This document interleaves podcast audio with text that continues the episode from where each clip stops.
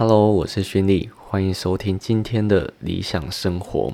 现在时间呢是九月十五号的早上十二点零三分。如果说呢，你有在 follow 我的 Instagram 话，或者是粉丝专业，应该就知道我今天九月十四号的时候呢，其实是有到一间学校去演讲的。那今天呢，就没有要跟你们分享一些理财的一些主题，主要是想来跟你们分享我今天去演讲的时候到底发生了什么事情。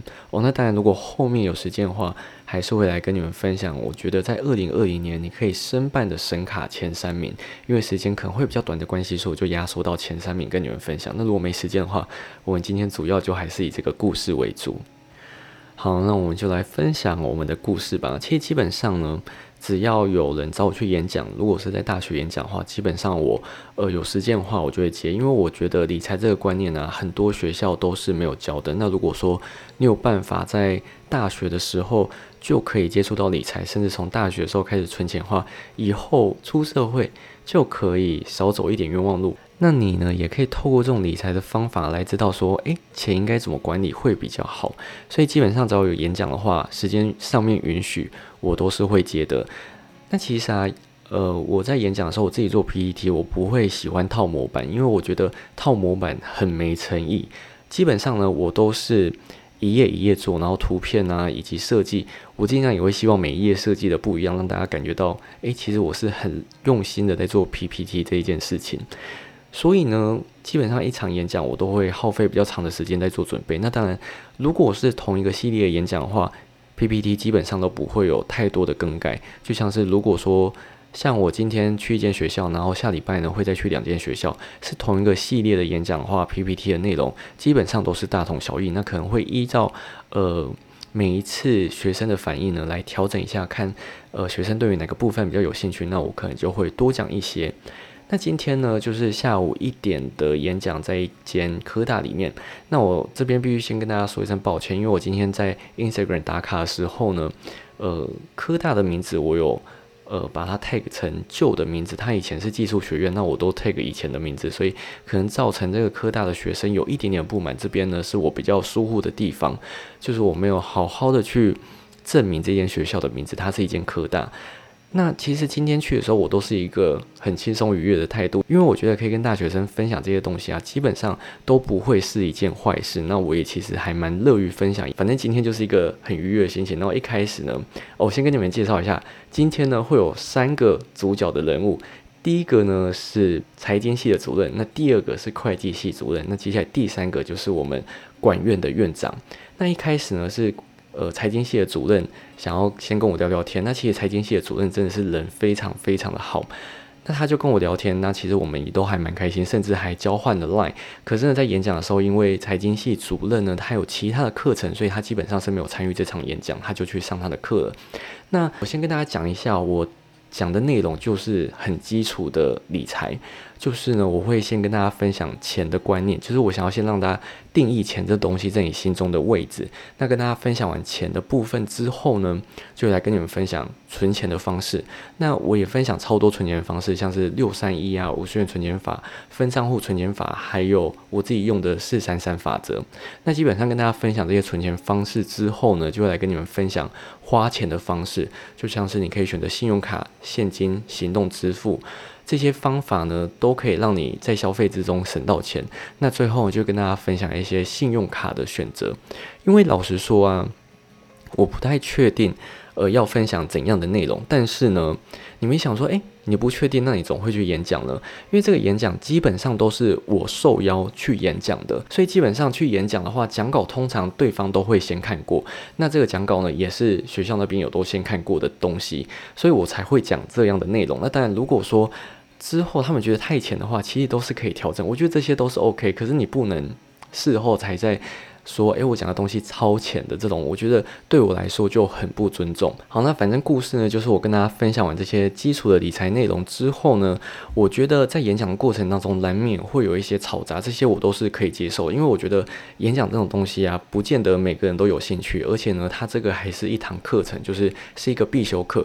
那今天刚好又是开学的第一天，所以我觉得，呃，台下的学生可能有在聊天什么，这些我都可以接受，因为。有时候我在演讲、听演讲的时候，我也会觉得很无聊，所以我觉得这种东西我都不会觉得不舒服。那当我演讲完之后呢，他们会计系的主任呢就拿起了麦克风，然后要讲一些事情啊。接着呢，他讲了一句话，我觉得其实那时候我有一点点的小傻眼，就是他在我面前呢就跟大家说，如果你们不喜欢这个演讲，或者对于这个演讲呢没有兴趣的话，你就做自己的事情，或者是划手机，你不要在那边吵嘛。这样子对于呃人家看字理啊会有很不好的看法。那如果你都之后要去找工作的话，可能也会有一些阻碍什么的。但是我心里想说，哎，Hello，我还在旁边呢，你怎么会直接讲这种话呢？就是我觉得这个时候。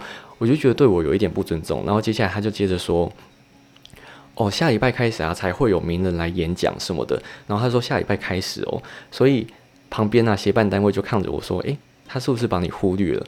我就想说：“哦，算了算了，反正这些东西我都觉得啊，反正我今天已经有尽人事了，所以我这些东西其实都没有到很 care。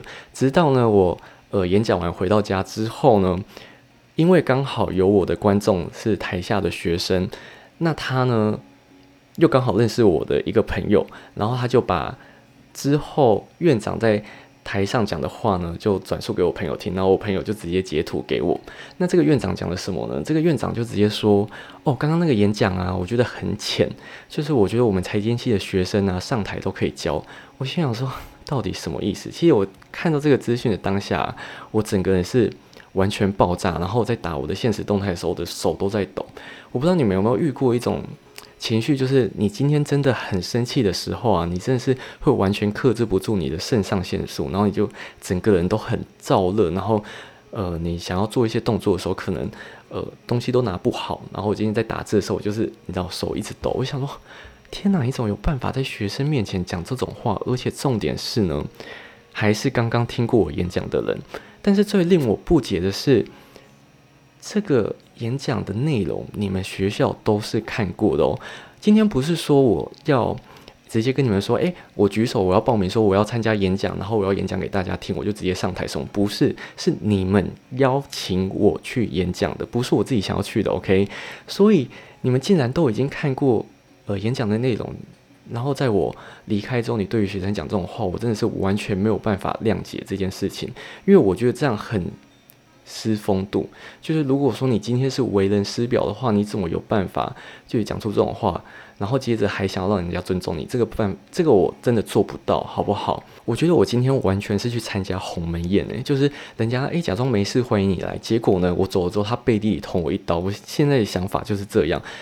当然，我觉得今天的学生什么的，我都觉得 OK。他们的表现，我觉得没有到让我很不舒服。可是呢，最让我爆炸的就是这个院长的话，就是你怎么可以说我的演讲太浅？因为如果说你一开始就知道我演讲很浅的话，你可以跟我说啊，那我们都是可以调整内容，而不是你们看完之后我演讲完，你才说，诶，浅的连我学生都可以上台讲。我觉得这样子很不厚道，而且完全。就是让我很傻眼就对了。为人师表就应该尊重你今天邀请来的演讲者，而不是别人走之后在那边放话，然后说别人诶很浅什么的。我觉得尊重专业这件事情呢，我今天有办法被邀请到，就可能是我有一定的影响力。那我可能今天真的不是到那种超级顶尖的投资者，我可以赚很多钱那种，不是。我今天一开始就要来跟你们分享，就是基础理财的东西。听清楚，我是基础理财，然后我是被你们邀请的，我完全没有被受到尊重，这是我最生气的地方。这件事情呢，我有在我的 Instagram 现在动态，还有我的 Facebook 粉丝专业分享。那我知道呢，有被分享到 D 卡上面。那 D 卡上面最大的疑问以及不悦的点就是呢，我标记错这个科大的名字，我标记成以前的名字，所以他们觉得，诶，我没有把这个学校放在眼里。这个部分我真的是我的疏失，我觉得是我要道歉的地方。那至于其他东西，我就觉得没有什么好讨论的。反正我觉得这件事情呢，自始至终都是我没有受到。院长的尊重，但是我也觉得有可能是我磨练的还不够多啦，因为我的心性呢还没有办法克服这种，呃，被别人无缘无故的羞辱，而且是当众羞辱诶，两百多位学生诶，很多诶。我这个人啊就是最讨厌那种不甘心的感觉，就是我今天明明就没有做什么坏事，可是我为什么要平白无故的受到这种不尊重或者是被羞辱的感觉？然后我妈今天就看到那个。贴文嘛，然后他就打来关心，然后之后我妈就说：“啊，你那你就不要太在意，你就努力一点。等到之后他们可能真的想要请你的话，搞不好他们也请不起。我说对啊，就是要这样子。反正呢，我对于这间科大的老师跟学生，我都觉得 OK。反正最重要就是那个院长的问题。然后我觉得我妈讲的这句话，完全就是印证了我的个性，因为我自己个人就是很喜欢那种，我都会称他是华丽的复仇。就是呢，我不会直接跟你摆明着就是要对打什么的，我就是会等到我自己。诶，每天都在磨练自己，然后让自己变得更好。等到你哪一天想要找我再过去的话，很抱歉，你都找不起。这是我我自己最想要的那种复仇的方式啊！因为今天既然人家看不起我，那我就要想办法变得更好嘛。反正这些呢，基本上就是今天去演讲所发生的一些小插曲，其实也不算小插曲。而且你知道吗？今天是他们开学的第一天，然后就爆发这种事情，我也觉得还蛮精彩的。那老实说，我就是在等院长的一句道歉，你知道吗？其实之后呢？不是院长道歉，也不是那个会计主任来道歉，是财经系的主任。我他一开始，因为他有跟我交换 line 嘛，那他一开始传讯息给我的时候，我就跟主任说：“主任，这完全不是你的问题。”那其实我觉得学生也没有什么问题，只是我觉得今天是我对事不对人，就是院长做这件事情，所以呢，基本上他是不需要道歉。我就很明确这样跟他讲。其实他当然会希望我可以，呃。删除我的贴文什么的，但是我就很明确跟他说没有办法，因为今天院长呢就直接在公开场合直接这样子让我受到羞辱的感觉，所以我也会直接在公开场合然后发表我的感受。我觉得这个都是互相的，没有什么呃他的地位比较大，所以我就没有办法做这些事情。我觉得这对我来讲是不可能的。你既然今天这样羞辱我的话，我也会呃靠我的方式来为自己发声。我觉得幸运的是，我现在有。发生的权利不像是以前我在拍片的时候可能被欺负什么，我没有办法呃为我自己做一些什么，我只能躲在旁边哭，然后在旁边角落舔伤什么的。但是现在我 different 好不好？反正就是我今天如果遇到不公不义的事情，我不会闷不吭声，就是呃吃闷亏，我一定会讲出来。所以像今天这件事情就是这样。然后我真的觉得出社会越久啊，你见到的人就会越多，你就想说，哎。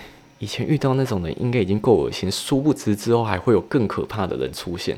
你说哇，真的是一山还有一山高诶，真的是很可怕。那如果说你有在长期 follow 我的话，应该也会知道我是一个以和为贵的人。就算今天呢，社群上面有人在吵架，我还是都会希望就大家可以和平相处。因为其实如果说你有参加社群的话，应该会知道，其实我赖的社群呢还蛮常有纷争发生的。那其实我觉得你今天在打赖的时候啊，文字。多多少少都会比较冰冷一点，比较没有感情。那如果说你再加上一些情绪式的字眼的话呢，就很容易会被别人误解，然后就会有一些纷争产生。所以基本上这个时候我都是劝和，就是我不希望吵架发生啊。如果说有吵架，我但能避免就尽量避免嘛。所以今天呢，我真的会做出这个决定，其实真的我觉得是情非得已。就是我今天真的是完全被惹毛诶，就我想说，怎么会有一个学校的。老师讲出这种话，而且他还是院长，你知道吗？院长，我真的是太傻眼。所以我今天一定想要录 p o c a s t 来跟大家分享这整个来龙去脉。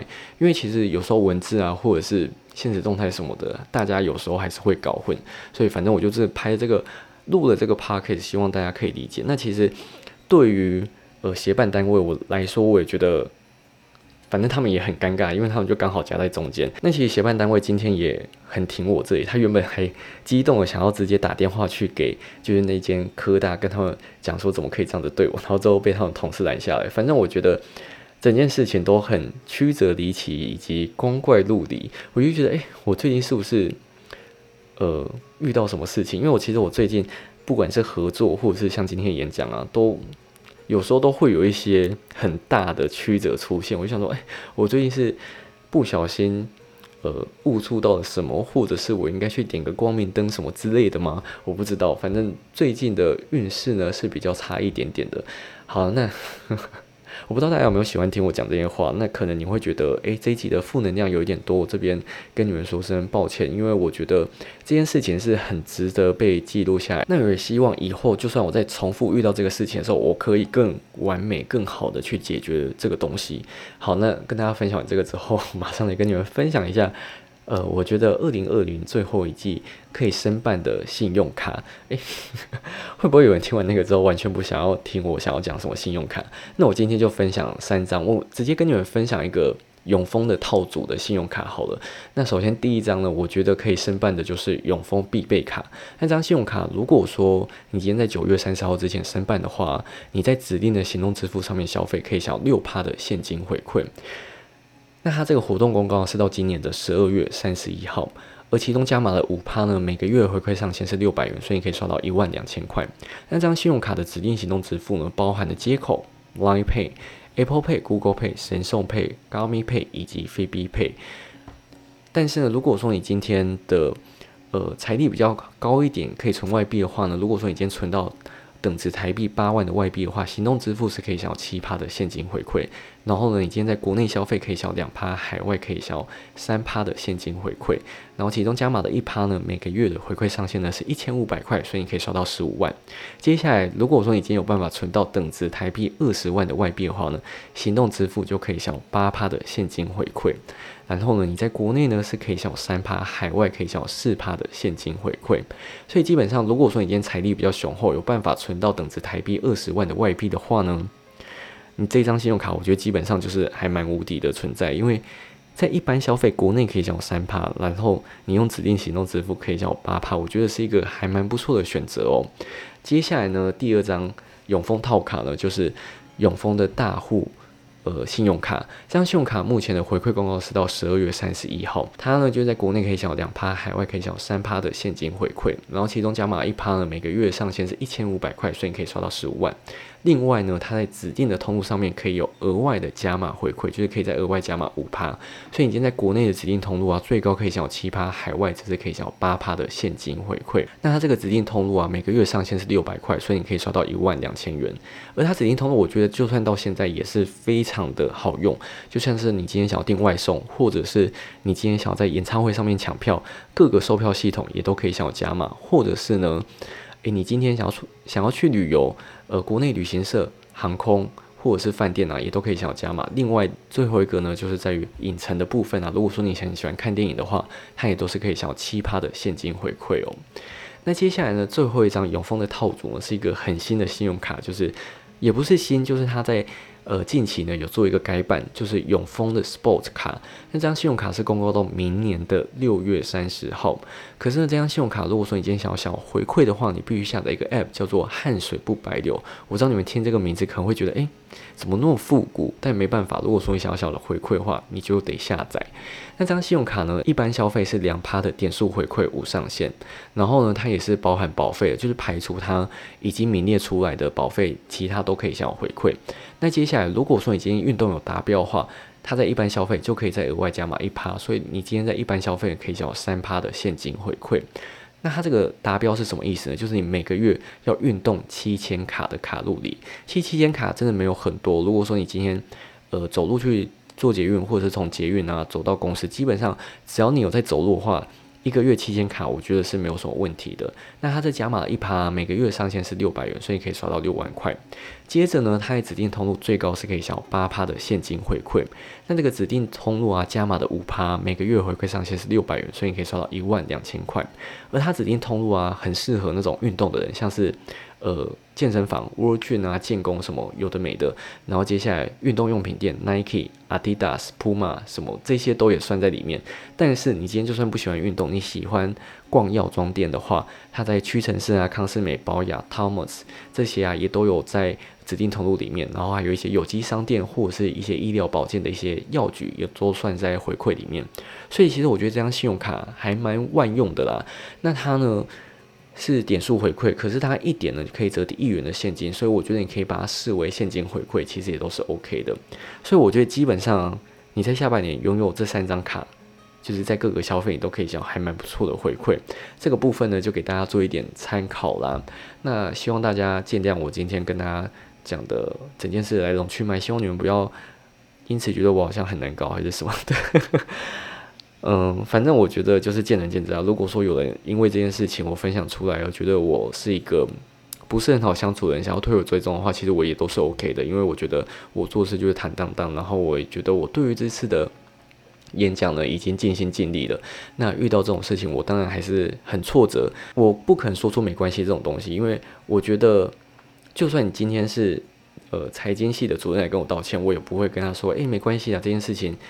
真的没关系。我我现在不会这样讲，以前我可能会别人打电话来，我就说真的没关系，但是现在我不会，因为我没有得到道歉，就是这件事情就是没有办法解决，所以我不会笑着跟你说没关系，就是有关系。好，希望这件事情后面可以圆满的落幕啦。好，那今天就跟大家分享到这边，我们就下一集再见喽，拜拜。